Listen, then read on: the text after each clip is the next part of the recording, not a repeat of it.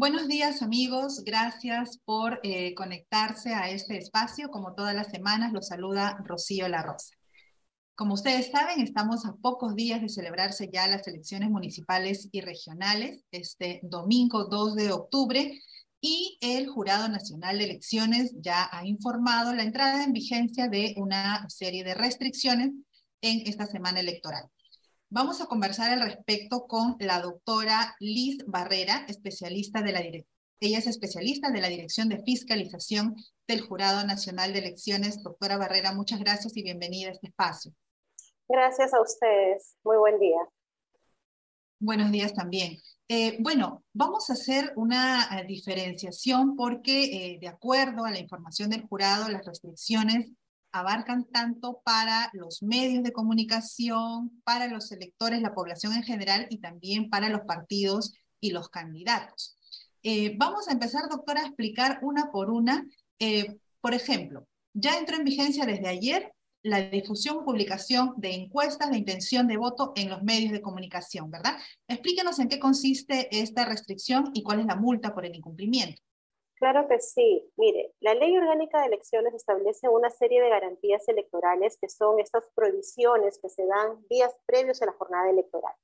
Eh, como bien indicas, una de las primeras eh, garantías electorales o restricciones que se ha activado es la prohibición de difundir encuestas eh, de intención de voto en, ¿hasta cuándo era posible? Hasta el día domingo. A partir de este lunes, ya nos encontramos justamente en esta prohibición. No es posible que se difundan en medios de comunicación, encuestas, ningún tipo de estudio sobre intención de voto. Y la norma es clara, establece que hay una sanción pecuniaria que resulte responsable, es una multa entre 10 y 100 unidades impositivas tributarias. Teniendo en consideración que la UIT en este momento su valor es de 4.600 soles, estaríamos hablando de un monto que podría variar entre los 46.000 a 460.000 eh, soles. ¿Estas sanciones, doctora, alcanzan a las personas, a los ciudadanos este, en general que lo hagan a través de las redes sociales? Esta restricción va dirigida a quien resulte responsable. Básicamente estaríamos hablando de empresas encuestadoras y de medios de comunicación. Entiendo. Ahora, eh, dos días antes de la elección también está prohibida la realización de reuniones o manifestaciones políticas. ¿En este caso también hay sanciones? Así es. En este caso, em, estamos hablando de una eh, garantía relacionada a manifestaciones políticas de carácter público, es decir, que solo se pueden realizar cierres de campaña o mítines hasta el día jueves, ¿no? Hasta las 23.59 eh, del día jueves. Ya cuando, eh, a partir del día viernes, ya es imposible que se realice este tipo de manifestaciones públicas. Esto quiere decir que esta restricción está eh, dirigida exclusivamente a los candidatos de las agrupaciones políticas, ¿verdad? Así es, efectivamente. Ahora, eh, ¿a qué se refiere la restricción de 24 eh, horas antes de la elección queda suspendida toda clase de propaganda política? ¿Qué abarca, qué implica y la sanción respectiva también, por favor? Claro que sí. en relación a la propaganda electoral, esta se encuentra prohibida 24 horas antes de las elecciones, no pueden realizar, se quedan suspendidas ningún actor electoral puede realizar propaganda electoral. Eso es lo que establece la normativa. Em, muchas veces consultan el tema de las entrevistas, ¿no? que se puede realizar algún em, candidato si estaría contemplado dentro de, esta, restricción.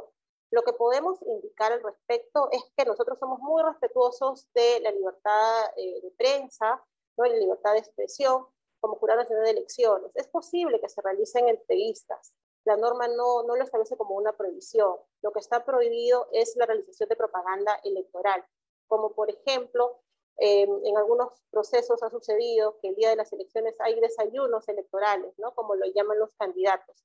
En este caso, lo que está prohibido es el contenido, ¿no? Que, que se difunde en ese tipo de eventos, de desayunos.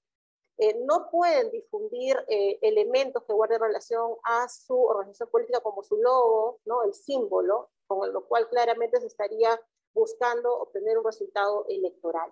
En este caso de la propaganda electoral estamos hablando de un delito electoral, ¿cierto? Entonces eh, hay una sanción de pena privativa de la libertad. Em, en este momento eh, podría indicar que es una pena privativa de la libertad no menor de dos años. Por eso la presencia de eh, representantes del Ministerio Público, ¿no? Ese mismo día para poder fiscalizar, porque estamos hablando de un delito ya, eh, de un delito propiamente, como usted lo dice.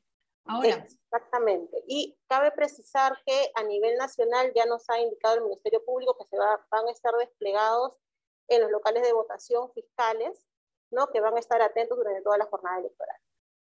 Ahora, otra de las restricciones, doctora, este, es el tema del expendio de eh, bebidas alcohólicas, ¿no? Tenemos entendido, ustedes ya lo han informado, que esto va a regir desde las 8 de la mañana del sábado primero de octubre. ¿Hasta cuándo se extendería y cuánto es eh, la sanción en estos casos a la multa? Sí, como bien lo indicas, esta prohibición va desde el día, desde las 8 de la mañana del día sábado, día anterior a la jornada electoral, hasta las 8 de la mañana del día siguiente, es decir, del día lunes 3 de octubre. Y la sanción es una sanción pecuniaria también, es una multa de 3.075 soles. Quien impone esta multa son los gobiernos locales, ¿no? ellos son los eh, encargados, los llamados a hacer efectiva este, este cobro. Es común ver esos días los, medios de comunicación, ¿no? Cuando van a cubrir a, estos locales, restaurantes, y hay gente pues consumiendo bebidas alcohólicas. En este caso la sanción es solamente para quien las vende, ¿no? Este, las personas, los ciudadanos que están ahí reciben algún tipo de exhortación, imagino en todo caso, a, a retirarse del lugar, ¿no? Así es, porque la prohibición eh, va abocada al expendio, es decir, la venta de bebidas alcohólicas, más no el consumo. Igual se les exhorta a los ciudadanos que pueden ser encontrados en esos horas, ¿no? Y se les explica un poco acerca de la prohibición. Aquí en este punto cabe precisar que en el caso de aquellos locales que expendan de manera exclusiva licor o bebidas alcohólicas, tienen que permanecer cerrados durante las horas en las cuales se da esta prohibición. Estamos hablando de bares, de licorerías, por ejemplo, tienen que estar cerradas en estas horas. ¿Nos puede reiterar eh, cuál es la, la, multa o la sanción, por favor, en, este, en, este, en esta restricción, en el incumplimiento de esta restricción? Sí, claro, la multa es de 3.075 soles. De acuerdo. Eh, ahora, vamos al mismo día de la elección, el domingo 2 de octubre, ¿no? Porque ese día, pues las restricciones ya, este, digamos que están en su totalidad en vigencia. Em, no están permitidas las reuniones electorales en un radio menor de 100 metros de los centros de sufragio, ¿no? ¿Eso qué significa? Estamos hablando de los partidarios, de los simpatizantes, ¿verdad? Así es, no puede haber ningún tipo de reunión en un radio de 100 metros a las mesas de sufragio. Esto básicamente lo que se pretende es que no se genere de alguna manera, cuando ya culminen las elecciones, luego de los resultados que son colocados ¿no? en cada mesa de sufragio en el exterior, no se pueda generar ese tipo de aglomeraciones que podrían traer consigo determinadas situaciones que podrían poner en riesgo justamente eh, el proceso electoral. Eso es lo que se pretende. Entonces está prohibida la reunión de manera general de cualquier actor electoral. Por eso se les indica a los electores que una vez que emiten su voto, procedan a retirarse sus domicilios. Esto quiere decir, eh, doctora Barrera, que no solamente estamos hablando de eh, reuniones de los personeros, los simpatizantes, sino también estamos hablando de repente de una fiesta familiar o de un partido de fútbol este, cercano a un centro de sufragio, ¿verdad? Eh, estamos en el entendido que hay determinadas actividades que no se pueden realizar durante las horas en las cuales se realiza la jornada electoral, ¿no? Por ejemplo, como tú indicas, un partido de fútbol, pues eh, no se tendría que dar. Estamos hablando que no puede haber ningún tipo de actividad como espectáculos populares al aire libre. Los cines también no pueden funcionar durante las horas en las cuales se realiza la jornada electoral. No puede haber reuniones públicas de, de carácter general, así como también, por ejemplo, los oficios religiosos de cualquier credo no, no pueden realizarse dentro de las horas en las cuales se realiza la jornada. Estamos hablando entre las 7 de la mañana y las 5 de la tarde. Y, en este caso también hay sanciones, hay multas o hay exhortación de parte de las autoridades electorales de ocurrir. Sí, mire, en estas, em, en estas prohibiciones relacionadas a que no se puede realizar espectáculos populares, eh, funciones cinematográficas, reuniones públicas, eh, estamos hablando ya de un delito electoral y hay una pena privativa de, la libertad no menor de tres meses ni mayor de dos años. Ahora, en anteriores procesos electorales, doctora Barrera, ¿cuáles han sido eh, las restricciones que se han incluido de manera más recurrente, ¿no? Para poder saber ante qué escenarios hemos estado antes y si han habido pues sanciones efectivas, este, sobre todo cuando se trata de delitos, ¿no? ¿Cómo ha sido el, comportamiento de, los electores en, los, procesos anteriores, en el reciente sobre todo, ¿no? En las elecciones generales? ¿Cuál fue la infracción más cometida? Lo que, eh, algo lo que, lo que siempre suele darse, nosotros lo, que detectamos lo, lo, conocemos como incidencias, que luego ya será determinado por el Pleno del Jurado Electoral Especial de la institución que corresponda como una infracción o no, es la realización de propaganda en horas prohibidas. ¿no? En, este caso, como ya se trata de un delito electoral, lo que, se lo que hace el Jurado Electoral Especial al tomar conocimiento de esta situación es remitir esta denuncia al Ministerio Público, porque ellos son los llamados a eh, realizar eh, las acciones que correspondan. Ahora, es muy importante lo que usted menciona, ¿no? Eh, hay muchos actores que se encargan de fiscalizar que no se incumplan estas, estas restricciones, como son el jurado, la OMPE y también este, el Ministerio Público.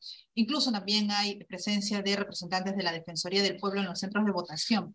Ahora, ¿se ha establecido algún canal para que los ciudadanos que detecten este tipo de infracciones puedan hacer sus denuncias también, ¿no? Porque ellos son como los ojos y oídos de las autoridades a nivel nacional, ¿no? en el pueblito más lejano de repente pueden este, reportar este tipo de incidencias. ¿Hay algún canal donde ellos puedan hacer esta denuncia y ustedes puedan tomar conocimiento?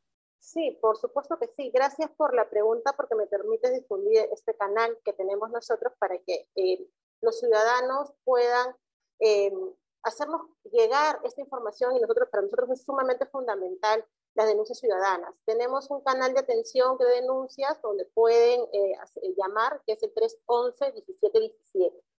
Vuelvo a repetir, 311-1717.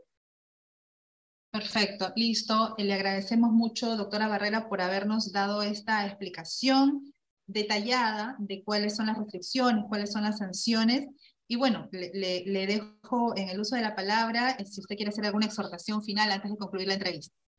Sí, gracias. Eh, la exhortación básicamente es a todos los ciudadanos, a, los, a todos los actores electorales de este proceso electoral, elecciones regionales 2022, a dar cumplimiento a la normativa electoral que la ciudadanía tenga plena certeza que el Jurado Nacional de Elecciones viene trabajando arduamente a nivel nacional para garantizar la legalidad de este proceso electoral. Y ante cualquier eh, denuncia o situación que, los ciudadanos consideren como irregulares, usar el canal eh, que nosotros tenemos para atender las denuncias, el 311-1717. Listo, doctora, le agradecemos eh, mucho por habernos atendido, por habernos dado esta explicación y eh, seguramente eh, vamos a eh, estar atentos también a, la información que ustedes puedan proporcionar en el transcurso de la semana para poder este, difundirla también a nuestro público y así puedan estar enterados de todos los detalles de este proceso. Muchas gracias nuevamente y hasta una nueva oportunidad. Gracias a ustedes. Buen día.